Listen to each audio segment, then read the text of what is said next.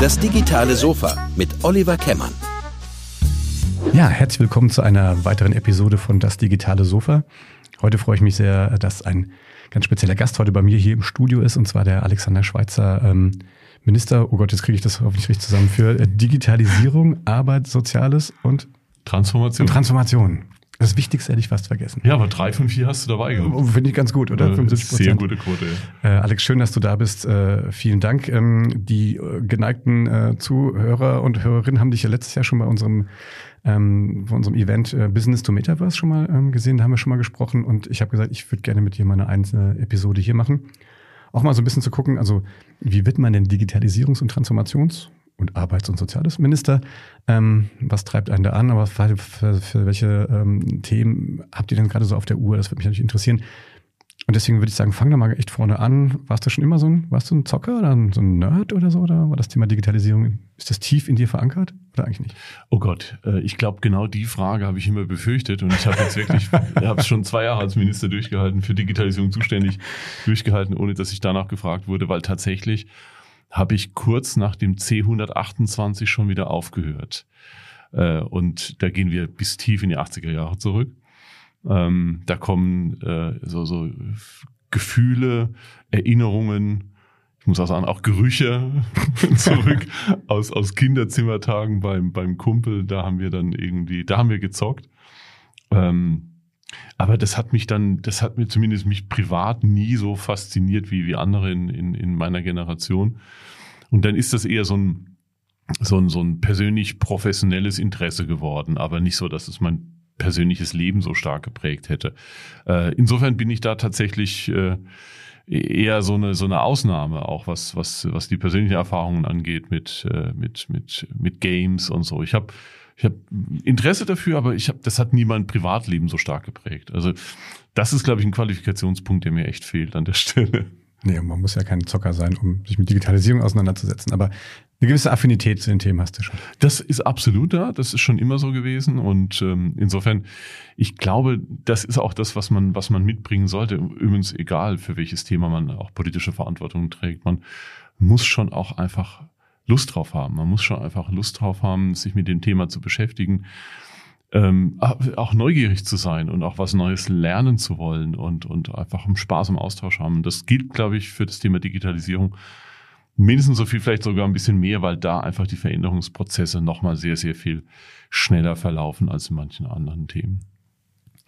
Wenn du jetzt so zurückguckst, du hast gerade, bist gerade in die, in die 80er zurück. Mhm. Wann, wann war für dich klar, dass du in die Politik gehst? Also ich, ich habe tatsächlich Ende der 80er, da war ich äh, 14, habe ich angefangen, mich politisch zu engagieren. Aber wenn du sagst, in die Politik gehen, dann, dann atmet es ja so ein bisschen tatsächlich auch den, den, den, den Berufsweg in die Politik zu gehen. Und das hat, glaube ich, erst in Mitte der 2000er Jahre äh, sich für mich so als, als wirkliche beruflichen äh, ähm, Möglichkeitsweg dargestellt. In den 80er, 90ern war ich einfach äh, politisch interessierter Jugendlicher. Also mich haben Themen interessiert. Ähm, Kampf gegen Rechts war, war was, was mich sehr stark fasziniert hat, bewegt hat, emotionalisiert hat. Ähm, Schülervertretungsarbeit. Ich habe äh, in dem Bereich viel gemacht. Ich war in der Landesschülervertretung Rheinland-Pfalz. Ich habe äh, Schülerzeitungsarbeit gemacht. Also heute würde man sagen, ich habe schon Jugendmedienpolitik gemacht, aber wir haben natürlich einfach was, was gemacht, was uns Spaß macht. Und das hat mich schon früh beschäftigt. Bin dann, bin dann äh, auf Demos gewesen, habe Demos organisiert, bin bei den Jusos gewesen, sehr, sehr früh. Das ist die Jugendorganisation meiner politischen Farbe, der Sozialdemokratie. Und das, das habe ich aber immer so gemacht, wie viele andere auch. So als, als Thema, was mich so am Feierabend oder am Wochenende beschäftigt, was mich sehr stark geprägt hat natürlich, aber das war, das war nicht mein Job. Ähm, ist es erst später geworden, als ich Mitte der 2000er, 2006 bei der Landtagswahl damals sehr zu meiner eigenen Überraschung Landtagsabgeordneter wurde. Und dann hat dieser Weg begonnen, der mich heute sozusagen als Höhepunkt in deinen Podcast führt. ja, dann hätten wir uns wahrscheinlich nie kennengelernt. Wobei ich habe auch Schülerzeitungsarbeit gemacht. Ich habe das jetzt noch gar nicht als Medienpolitik gesehen, aber nee, wahrscheinlich war, äh, war das schon damals so. Das ist nur in der, in der Nachverklärung Medienpolitik gewesen. Eigentlich haben wir Schülerzeitungen gemacht. Ja, ja aber damals hat man die ja noch wirklich ausge, also getippt ne, und zusammengeklebt und dann irgendwie zu so einem Offset-Drucker gebracht. Genau so war es. Ja. Das war noch vor der Digitalisierung. Das war definitiv vor der Digitalisierung, aber die Dinger sahen eigentlich okay aus, aber äh, wenn ich mir vorstelle, wie viel Zeit wir gebraucht haben, um die einzelnen äh, Seiten fertig zu bekommen und wie die Vertriebswege waren, das war schon nochmal echt eine andere Nummer. Ja, und heute wahrscheinlich ähm, musst du bei, bei Insta oder bei TikTok oder so gucken. da informieren, ja, informieren sich da die, die, die Kids. Ähm, das, der Zuschnitt von deinem Ministerium, haben wir gerade schon, ja, ich hatte drei aus, aus vier richtig, aber ich, ich habe damals schon gesagt, als wir uns kennengelernt haben, ich finde es total spannend, Digitalisierung und Arbeit zusammenzupacken. Ähm, was war da so ein bisschen so die Intention damals, den, den Zuschnitt so zu, zu wählen? Der ist ja neu, ne? Das, da bist du jetzt ja, ja. startest du ja mit. Ja, ja, genau. Das, das war vorher nicht so und das ist auch, ich glaube, in keinem anderen Bundesland so. Ähm, das war eine Idee, die damals ähm, Malu Dreyer sehr bewegt hat, Ministerpräsidentin, die gesagt hat, wir, sollten schon auch gucken, dass das ganze Thema Transformation, äh, das uns sehr stark bewegt. Das war 21 äh, zur Landtagswahl ziemlich klar. Heute ist es noch viel klarer, dass das auch in ein Ministerium passt, wo eigentliche, äh, einige dieser Trigger-Themen auch mit dabei sind. Das ist die Entwicklung am Arbeitsmarkt. Das ist natürlich aber auch das, was durch Digitalisierung passiert. Ähm, das ist das, was wir im Bereich des sozialen Miteinanders dafür abfedern können. Das ist auch das Thema Weiterbildung, Qualifikation, für die ich auch zuständig bin. Und dann die Überschrift Transformation, was so ein bisschen auch die Themen miteinander verbindet. So ist es zustande gekommen, weil die, die Wahrnehmung damals wie heute ist, dass die Mehrheit der Menschen äh, ja nicht Digitalisierung als etwas erleben, was sie als Unternehmensverantwortliche antreiben oder woraus sie einen Business Case entwickelt haben, sondern es ist was, was an ihrem Arbeitsplatz stattfindet. Das gilt sowohl für die öffentliche Hand als auch für private Unternehmen, also Beschäftigte sind, ob das Beamte sind, ob das abhängig Beschäftigte im privaten Sektor sind. Das ist etwas, was für viele Menschen etwas ist, was stattfindet, was sie mit begleiten, was aber manchmal in ihrem Empfinden auch mit ihnen passiert.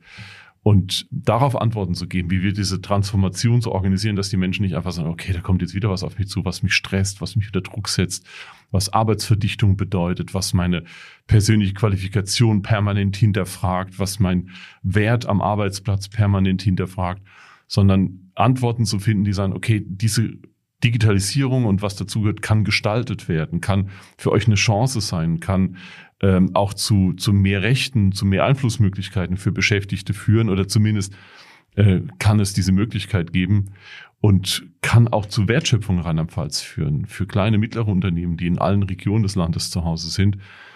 Das war schon auch etwas, was uns äh, sehr stark angetrieben hat und bis heute so ist. Und wenn ich jetzt gestern äh, bei einem Termin war, hier auch in Mainz bei Arbeit und Leben, das ist ein großer Träger von Weiterbildung und Qualifikation, aber auch ein ganzes Stück, wenn du so willst, auch eine Unternehmensberatung ist, die Betriebsräte sehr stark begleitet, die aus dem gewerkschaftlichen Kontext kommen. Die sind heute vor allem mit dem Thema äh, Digitalisierung, Transformation in Betrieben beschäftigt. Und äh, die sagen, das ist gut, dass es so ein Ministerium gibt, das sehr stark diese Themen adressiert und wo auch die Kompetenz da ist, mit uns gemeinsam diesen Weg zu gehen.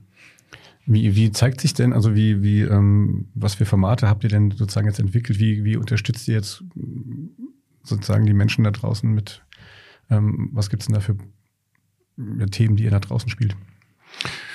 Also zunächst mal ist es so, dass wir, dass wir mit den herkömmlichen Akteuren weiterhin natürlich unterwegs sind. Das ist die Bundesagentur für Arbeit, das sind Weiterbildungsträger.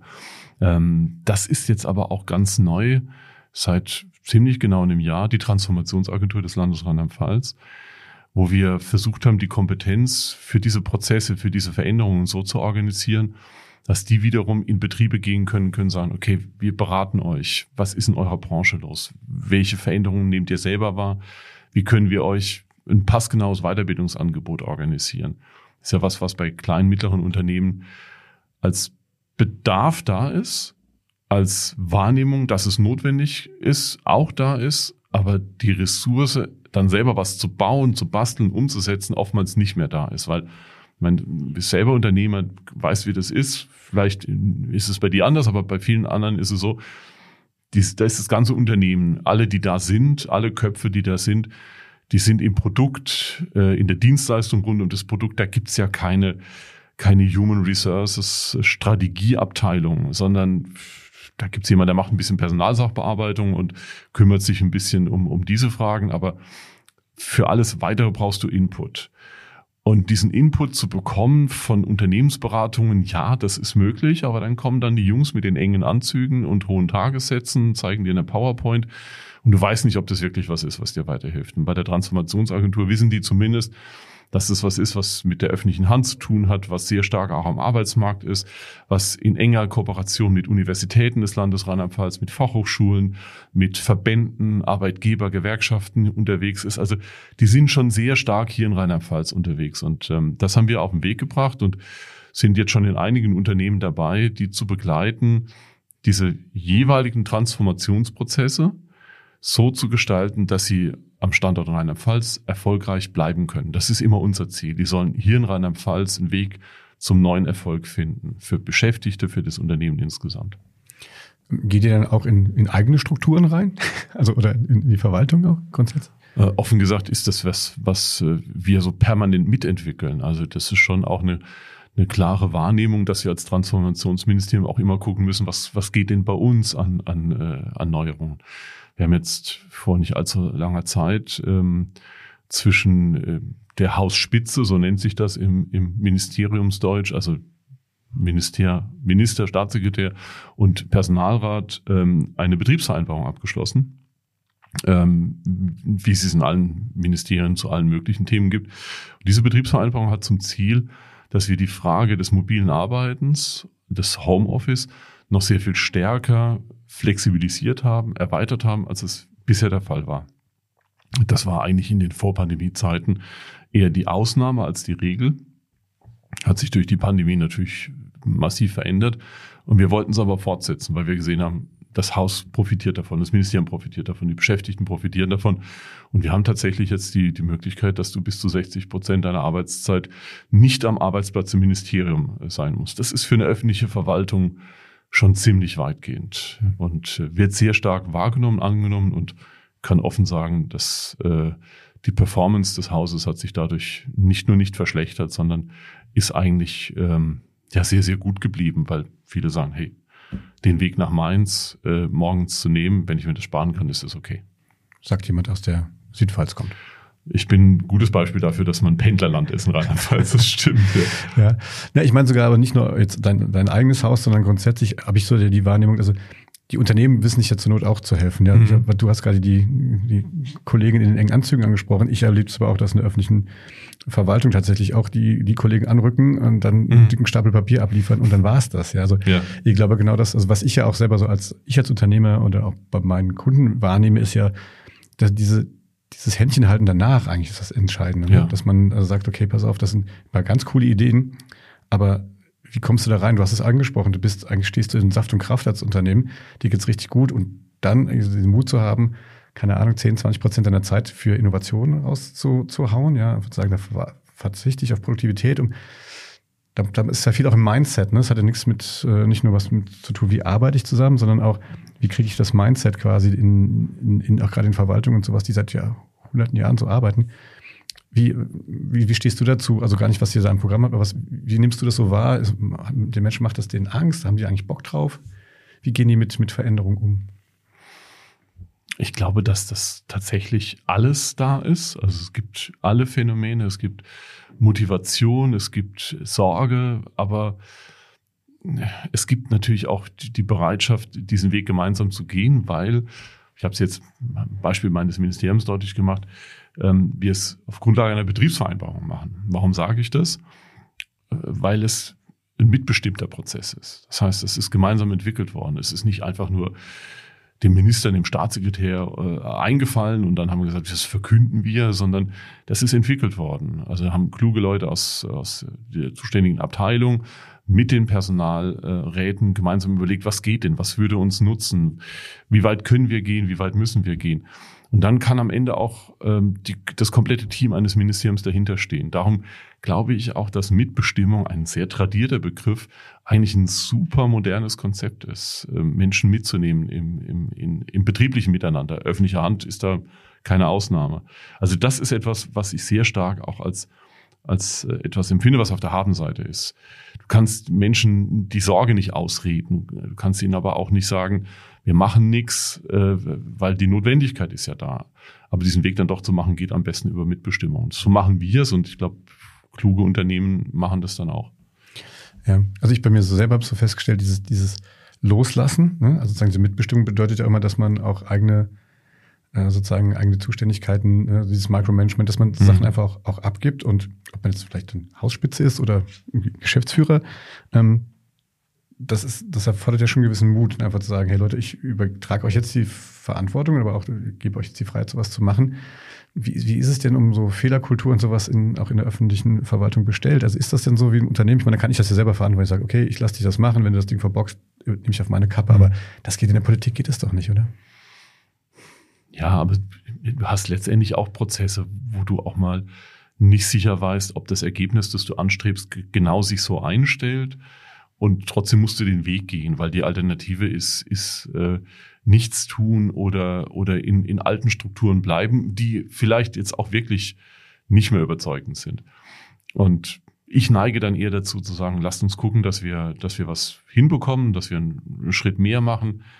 Und weil ich mich ja dann auch im Politischen äh, bewege, ist es am Ende so natürlich, wenn, wenn was schief gehen würde, dann ist es immer auch die Verantwortung ähm, der, der Leitung eines Ministeriums. Darüber bin ich mir im Klaren. Aber wir reden ja in der Regel über interne Prozesse. Wir reden über Zusammenarbeit, über ähm, Bedingungen am Arbeitsplatz. Das ist zum Glück etwas, was jetzt nicht in der alltäglichen politischen Auseinandersetzung steht. Also das sind keine Themen, über die wir dann im Landtag großartig miteinander in Streit geraten, sondern das ist die Organisation einer, einer äh, Behörde des Landes Rheinland-Pfalz, die aber nur dann gut ist, wenn, wenn wir weiterhin starke Leute haben in so einer Behörde. Und das sind motivierte Leute, gut ausgebildete Leute, die aber inzwischen auch einer Generation angehören, die nicht einfach sagen, mir reicht es, wenn man mir einen Arbeitsplatz zeigt und regelmäßig ein Gehalt überweist und dann bin ich schon glücklich, sondern die sagen, ich möchte schon auch sehen, warum ich das tue, was ich da mache. Hat es alles einen Sinn? Kann ich mich einbringen? Sind meine Ideen gefragt? Äh, kann ich mich weiterentwickeln? Und das versuchen wir eben auch zu entwickeln, weil wir natürlich auch in Konkurrenz sind, was äh, Fachkräfte angeht. Und wenn du das nicht mehr anbietest, dann reicht es nicht alleine zu sagen, hey, das ist doch toll, fühl dich doch geehrt, dass du in einem Ministerium arbeiten darfst. Das reicht inzwischen nicht mehr alleine. Darum musst du auch als Arbeitgeber öffentlicher Hand solche Prozesse mutig angehen, weil du am Ende auch davon profitierst. Wenn du jetzt, ich meine, als wir das letzte Mal letztes Jahr gesprochen haben, bis, bis heute ist ähm, auf der Technologieseite unheimlich viel passiert. Wir haben schon mal, ne, zum Beispiel mal zusammen uns mal ChatGPT ja. angeguckt und so. Genau. Äh, wie guckst du auf, auf solche Sachen, also was da gerade passiert, wie, wie kann man das überhaupt äh, einordnen oder wie, wie guckst du da drauf? Irgendwie ist das, macht dir das Angst oder findest du das eher cool? Ich neige eher zu cool als zu Angst an der Stelle. Ähm, weil ich natürlich sehe, dass, dass dass da einfach enorme Entwicklungsmöglichkeiten oder in, in enorme Möglichkeiten äh, menschliche Arbeitskraft äh, zu komplementieren äh, dabei sind, natürlich auch zu ersetzen. Das ist dann eben die politische Herausforderung. Aber natürlich ähm, ersetzt es auch Tätigkeitsfelder, die auch den Menschen nicht ausfüllen. Das gehört auch zur Wahrheit dazu. Ähm, die natürlich einen Arbeitsplatz definieren, die ein Auskommen äh, definieren, aber die jetzt nicht sinnstiftend sind im Sinne von, das würde dem Menschen schwerfallen, wenn er dafür nicht mehr Verantwortung tragen müsste, wenn er das nicht mehr machen könnte. Ähm, das ist, glaube ich, etwas, wo man mit Blick auf, auf, auf eine fortschrittliche Entwicklung einer Arbeitsgesellschaft immer sagen muss, wenn menschliche Arbeitskraft ähm, nicht mehr dafür nur genommen werden muss, sich wiederholende Tätigkeiten immer wieder zu reproduzieren, sondern auf andere Dinge sich konzentrieren zu können, dann ist das erstmal gut. Wenn es dazu führt, dass Menschen kein Auskommen mehr haben, dann ist das die Herausforderung, auf die wir reagieren müssen. Durch Arbeitsmarktpolitik, durch gute Ideen, vielleicht auch durch geförderte Arbeitsmarktpolitik im Sinne von, dann schaffen wir Tätigkeitsfelder, für diesen gesellschaftlichen Bedarf gibt, aber keinen Markt gibt. Und dann unterstützen wir das auch durch öffentliche Mittel. Aber die Menschen haben eine sinnstiftende Arbeit und sie tun etwas, von dem sie wissen, dafür gibt es einen Bedarf. Das ist für mich etwas, was dann als eine der Antworten sein kann. Ansonsten geht es auch einfach darum, dass Politik mit solchen Technologien kritisch umgehen muss, im Sinne von, man darf das gut finden, aber, aber keine, keine unkritische Begeisterung entwickeln, sondern der Punkt, um den es geht, ist, auch immer politische Entscheidungen möglich zu machen, auch zu sagen, wir machen etwas nicht oder wir regulieren etwas, aber zunächst mal die Chancen zu sehen. Da wird ja viel auch EU-weit dann wahrscheinlich auch reguliert. Ne? Hat man da als Landes, äh, ähm, als Landeshaus irgendwie eine Chance, irgendwas zu machen? Oder wie? Ich bin jetzt politisch nicht so beleckt. Irgendwie, wie, wie geht das? Könnt ihr euch da einbringen? Also in den großen Fragen der, der Datenpolitik oder der KI-bezogenen Politik wird der hochgestochen ausgedrückt, der regulative Rahmen nicht in Mainz gesetzt. Das, Was? Was ist denn da los? Ja, das ist erschütternd. Ich weiß. Er muss jetzt ganz stark sein. Es wird nicht, wird nicht hier alles entschieden. Schon, ja. ja, aber, ähm, aber wir, wir haben natürlich als Land äh, schon auch eine Möglichkeit, uns föderal einzubringen gegenüber äh, Berlin und den Bundesgesetzgebern, der wiederum natürlich äh, ist nicht ganz einflusslos, was europäische Entwicklungen angeht. Und die Möglichkeit nutzt du dann auch, ähm, so wie wir das tun. Das machen wir dann nicht alleine, sondern da gibt es natürlich auch Konferenzen, wie zum Beispiel D16, die Digitalisierungs, ähm, äh, Digitalministerkonferenz oder für die ganzen Themen. Was bedeutet KI für die, für die Arbeitsgesellschaft? Äh, bin ich auch in der Arbeits- und Sozialministerkonferenz äh, unterwegs. Dadurch entstehen Wahrnehmungen, entstehen Diskussionen, die führen zu Ergebnissen, die wiederum führen zu politischen Entschlüssen. Und auf diesem Weg läuft dann eben auch der, der, der Schritt für Schritt Weg hin zu einer, zu einer Regulierung, wenn sie denn notwendig ist auf der europäischen Ebene. Aber Europa hat da schon die Aufgabe, das zu machen, weil wir natürlich auch einen Markt repräsentieren, der schon noch eine Rolle spielen kann und der auch gegenüber großen Plattformen dann auch Einfluss nehmen kann, wenn er sich dazu was zutraut. Also ich, ich nehme das ja so wahr, dass wir da eher irgendwie doch eher ein bisschen zögerlicher in Europa sind und deswegen wahrscheinlich auch jetzt die Situation haben, dass wieder die großen, äh, ich sage jetzt mal, die großen KI-Buden nicht aus, aus, also zumindest mal Europa exklusive Israel mhm. kommen. Ähm, wie, wie schaust du da so in die Zukunft? Also irgendwie ist, sind wir irgendwie noch ein attraktiver, ich meine, gerade Rheinland-Pfalz ist natürlich mit, mit Kaiserslautern und, und den Fraunhofer-Instituten da und sowas natürlich ja auch irgendwie auch ein KI-Standort. Ist, haben wir uns da ein bisschen so die Tür zugeschmissen als Europäer oder ist, ist das gut so, dass wir das so machen? Also ich glaube, dass es schade ist, dass es äh, so gekommen ist, dass die großen Plattformen jetzt alle nicht äh, in Europa gewachsen oder geboren und, und, und, und gewachsen sind. Aber der spannende Punkt ist schon, dass wir, dass wir das Know-how und die Bereitschaft dazu schon haben. Also du hast Kaiserslautern gerade angesprochen. Das ist ja was, wo ich immer sehr stolz drauf, äh, drauf gucke, dass wir das DFKI dort haben, dass wir inzwischen sehr viel andere Institutionen und Institute dort haben, die in dem Bereich unterwegs sind. Und wir auch ja, fast jährlich wieder neue äh, hohe Zahlen von, von Ausgründungen dort erleben. Die, die, die wachsen jetzt nicht alle in Richtung äh, der, der großen Plattformen aus Nordamerika oder anderen Regionen der Welt, aber die sind schon sehr, sehr spannend und haben auch zum Teil Kompetenzen und Tools im Angebot, die wiederum bei den großen Plattformen sehr stark wahrgenommen werden. Also wirtschaftlich ist das schon auch weiterhin attraktiv, aber die, die Größenordnung, die haben wir halt nicht erreicht. Es gibt viele, die sagen, das wird auch nicht mehr möglich sein, weil dann doch der Raum in Europa nicht einheitlich genug ist und, und äh, die, die institutionalisierte Förderpolitik nicht so stark ist, wie es in den USA ist, und von ich sag mal, asiatischen Standorten mal ganz zu schweigen. Aber die Größenordnung in der Summe ist dann schon wiederum beachtlich. Also wenn ich die Summe der KMUs, der, der kleinen und mittelgroßen, die entstanden sind in Deutschland und Europa nehme, dann ist es schon eine Größenordnung, die okay ist. Na, das muss ich reduzieren die, die wahrnehmbar ist. Aber wir sind nicht konkurrenzfähig mit, mit äh, großen Standorten. Das muss man sehen, muss man eben dann auch sehen. Ja. Hm. Ähm, was könnte man tun, damit das besser wird? Also was könnten auch wir vielleicht Unternehmen tun? Ich glaube, dass es schon auch eine, eine Frage des regulativen Rahmens ist. Also ich bin zum Beispiel fest davon überzeugt, dass wir in Deutschland und damit eben auch in, in, in Europa einen weitergehenden, als bisher einen weitergehenden Rahmen brauchen, was, was das Thema Datentransfer angeht. Ähm, ich glaube, dass wir da noch Möglichkeiten haben, wirtschaftliches Potenzial zu entwickeln, ähm, das momentan sehr stark natürlich noch äh, unter einem gewissen datenschutzrechtlichen Deckel ist. Für den es gute Gründe gibt, aber der uns jetzt nicht erlaubt hat, dass wir so wachsen, wie zum Beispiel in UK der Standort gerade wächst, was das Thema KI und, und äh, Gründungen dort angeht.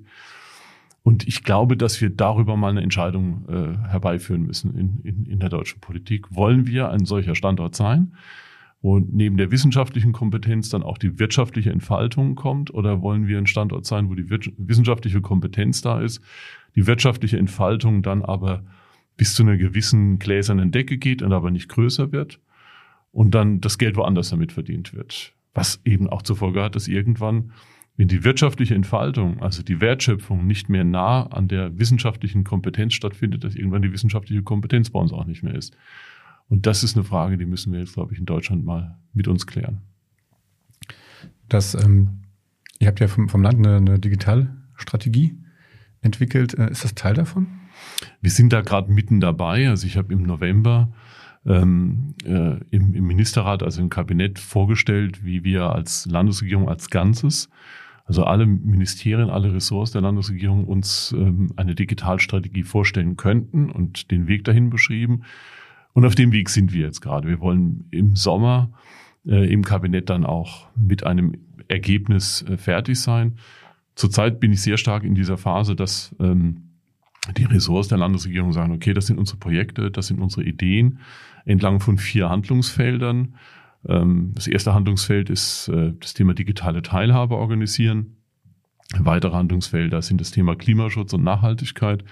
Ein drittes Handlungsfeld ist das ganze Thema wirtschaftliche Entfaltung und Wertschöpfung, aber natürlich auch das Thema ähm, Staat und äh, Rolle des Staates äh, in, in der Digitalisierung.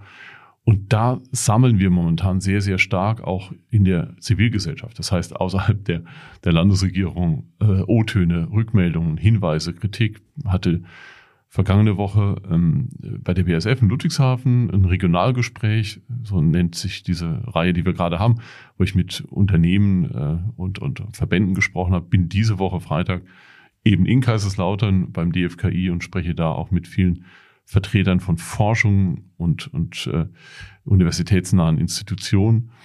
Und daraus basteln wir dann eine Digitalstrategie, die sich aber dadurch auszeichnen wird, dass sie nicht einfach ein Dokument sein wird. Wir werden nicht im Sommer in Beschluss fassen sagen, okay, das, das wird jetzt gelten bis 2030, weil das wäre einigermaßen absurd, 23 schon zu wissen, was bis 2030 alles passieren soll sondern es wird eine atmende Strategie, die immer wieder auch neu überprüft wird, auch verändert werden kann, aber die entlang dieser Handlungsfelder dann eben verändert wird.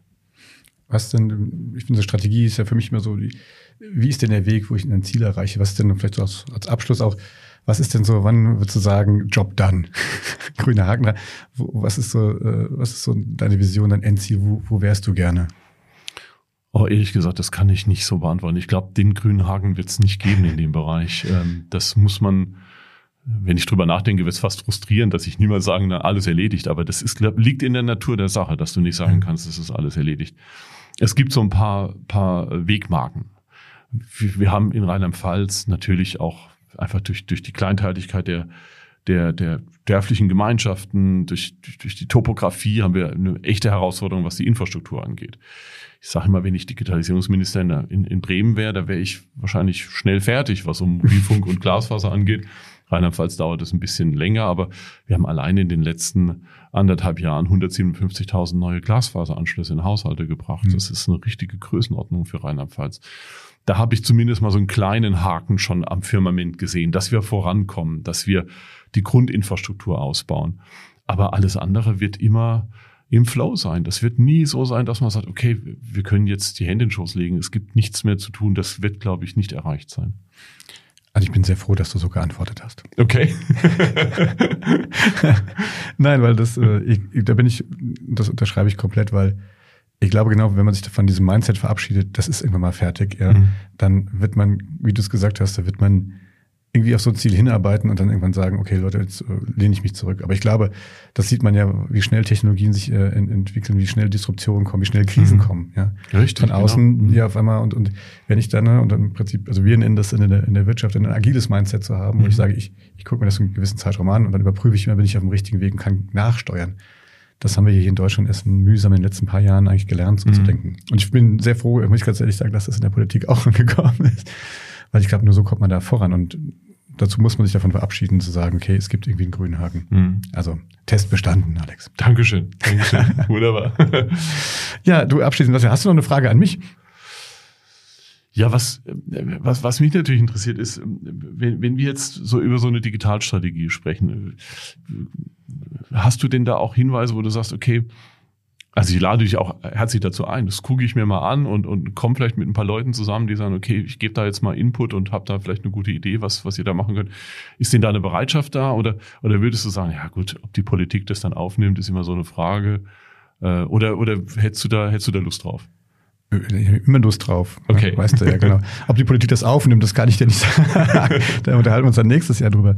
Ähm, nein, ich finde, ich finde den Ansatz grundsätzlich, äh, also ne, wir sprechen ja von, von Kundenzentrik, ne? Mhm. das heißt, oder von Kundinnenzentrik. Das heißt, ich glaube, sich, sich hinzustellen und ähm, mit den verschiedenen ähm, Vertreterinnen der, der Gesellschaft zu sprechen und zu sagen, was sind eure Erwartungen eigentlich daran? Ja, also ich bin zum Beispiel jetzt, wir, wir werden jetzt mit so einer Landesdelegation, dass sie nach Südkorea äh, fliegen, ich glaube in drei oder vier Okay, Wochen, sehr gut. die halt schon, da gibt's schon komplett äh, Seoul, äh, gibt's als Metaverse City. Ich kann Mhm. also quasi ins Metaverse gehen, da mein meinen Pass verlängern, ich kann kann da äh, Dienstgänge und sowas irgendwie schon machen. Also da, Großartig, die sind ja. natürlich schon auf einem ganz anderen Level. Ja. Und ich finde, ähm, das ist, ob das erstrebenswert ist, ist eine ganz andere Frage. Aber ich glaube, sich immer so Sachen an, anzugucken und auch dann auch mal zu fragen, ihr lieben Bürgerinnen und Bürger, wollt ihr sowas überhaupt? Ihr lieben Mhm. Unternehmerinnen, wollt ihr sowas überhaupt? Was erwartet ihr von uns? Ja?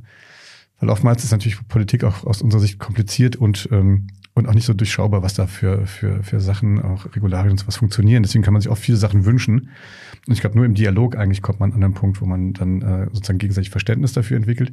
Ja, und die sogenannten Customer Pains dann äh, als Politik dann auch löst. Und ich meine, das ist eine Form von Politik, die ich mir wünsche, ehrlich gesagt. Also mach Sehr das gut. mal so. Gerne. Und ich bin ja gerne, ich bin ja gerne Versuchskaninchen. Wenn du zurück bist aus Südkorea. Genau, dann werde ich berichten in der Metaverse City Rheinland-Pfalz. Ähm, Alex, Punktlandung. Vielen, vielen Dank, dass du die Zeit genommen hast. Ich weiß, wie eng dein Terminkalender gestrickt ist, aber es hat mir wirklich sehr viel Spaß gemacht. Schön, dass du auch so persönlich gesprochen hast. Und ähm, ja, ich drücke euch die Daumen für die Strategie und ähm, bin gespannt, was alles noch aus eurem Haus kommt. Wird noch ein bisschen was kommen. Vielen Dank für die Einladung. So, ihr Lieben, das war äh, eine weitere Folge von Das Digitale Sofa. Wenn es euch gefallen hat, dann gebt mir einen Daumen hoch oder fünf Sterne bei Apple Podcast. Ähm, wenn ihr Feedback zu dem Podcast habt, dann schreibt uns auch gerne eine E-Mail und ähm, ja, ansonsten fröhliches äh, Transformieren da draußen. Und bis dahin, bye bye und tschüss.